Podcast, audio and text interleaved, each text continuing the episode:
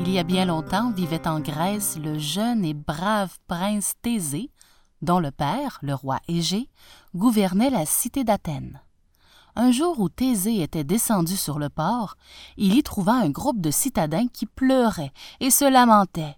On embarquait sept jeunes hommes et sept jeunes filles sur un bateau aux lourdes voiles noires. Intrigué, le prince appela un marin. Hé, toi! Que se passe-t-il ici? Tu vois ces quatorze jeunes gens? On les emmène en Crète. Et là, sur le quai, ce sont les parents qui regardent leurs pauvres enfants partir pour toujours. Pauvres enfants? Pourquoi les appelles-tu ainsi?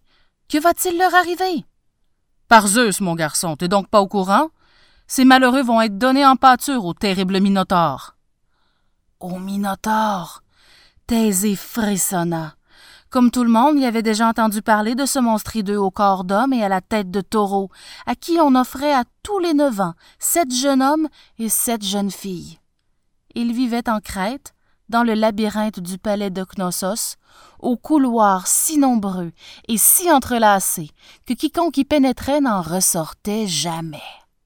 Sans s'attarder davantage, Thésée se précipita vers la demeure royale.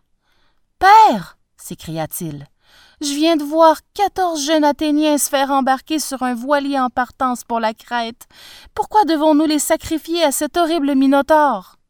C'est une vieille histoire, mon fils, Autrefois, Athènes et la Crète étaient en guerre. Hélas, notre grande cité fut vécue, et depuis ce triste jour, tous les neuf ans, nous devons verser un tribut à la Crète.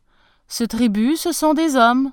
Oui, mon fils, si nous n'envoyons pas ces sept jeunes hommes et ces sept jeunes filles pour nourrir le Minotaure, Minos, le roi de la Crète, nous déclarera à nouveau la guerre. Et ce ne sont pas quelques-uns des nôtres, mais des milliers qui y perdront la vie. Et si on tuait ce monstre? Sache que nul n'est jamais ressorti vivant de ce labyrinthe. Ceux qui y pénètrent s'égarent dans le dédale de ces couloirs, ou rencontrent le monstre. Alors, Thésée s'en retourna au port. Le bateau n'était pas encore parti. Peuple d'Athènes! cria-t-il. Sèche tes larmes. Je pars tuer le Minotaure. Et Thésée monta à bord du voilier qui fit route vers la Crète. Après plusieurs jours de mer, ils atteignirent l'île. On emmena les prisonniers au grandiose palais de marbre du roi Minos.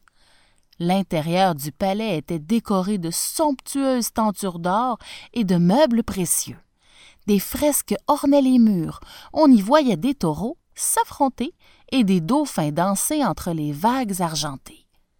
Dans la grande salle se dressait un magnifique trône d'or massif sur lequel Minos était assis. Il avait une longue barbe blanche et portait des vêtements et des bijoux splendides. Comme les gardes lui présentaient les captifs, il s'exclama Par tous les dieux, j'en attendais seulement quatorze. Pourquoi le roi Égée m'en envoie-t-il donc quinze Thésée s'avança alors. Le roi mon père ne m'a pas envoyé. Je suis le prince Thésée, et je suis venu de mon plein gré pour tuer le Minotaure et libérer mon peuple de cette terrible dette. de belles paroles, dit Minos. Mais puisque tu es si impatient de rencontrer notre monstre demain, tu seras le premier à descendre dans le labyrinthe. Cependant, dans un coin de la salle se tenait Ariane, la fille de Minos. Quand elle vit Thésée, elle l'aima aussitôt, et elle se dit Mon père est cruel, je dois aider ce valeureux jeune homme. Ce soir-là, elle se glissa dans la chambre du prisonnier. Prince Thésée, murmura-t-elle, si tu veux bien m'écouter, je peux t'aider à tuer le Minotaure et à retrouver la sortie du labyrinthe. Accepte, je t'en prie, sinon tu réchapperas pas. Princesse, répondit Thésée, j'accepte volontiers ton offre, et je t'écoute. Prends cette épée et cette pelote de fil de soie, cache-les sous ta tunique. Lorsque tu auras pénétré dans le labyrinthe, attache l'extrémité du fil à la porte et déroule-le au fur et à mesure que tu avances. Ainsi, une fois que tu auras vaincu le Minotaure, tu pourras facilement sortir. Pour le tuer, tu te serviras de l'épée. En échange, tu devras m'emmener avec toi à Athènes, car si je restais après cette trahison, mon père me tuerait. Sois sans crainte, princesse, je ne repartirai pas sans toi.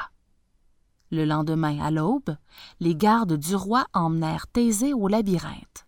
Quand la porte se referma sur lui, il se trouva plongé dans une profonde obscurité.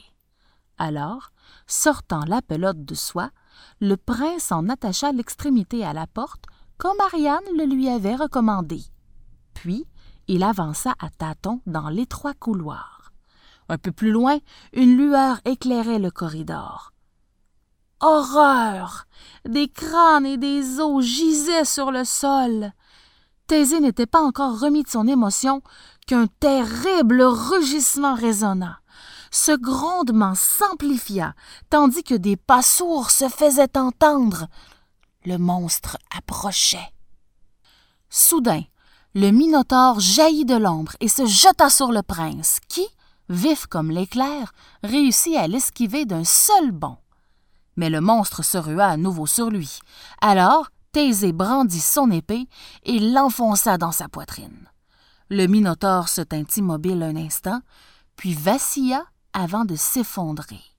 Sans perdre une seconde, Thésée se jeta sur lui, l'empoigna par les cornes et le maintint au sol.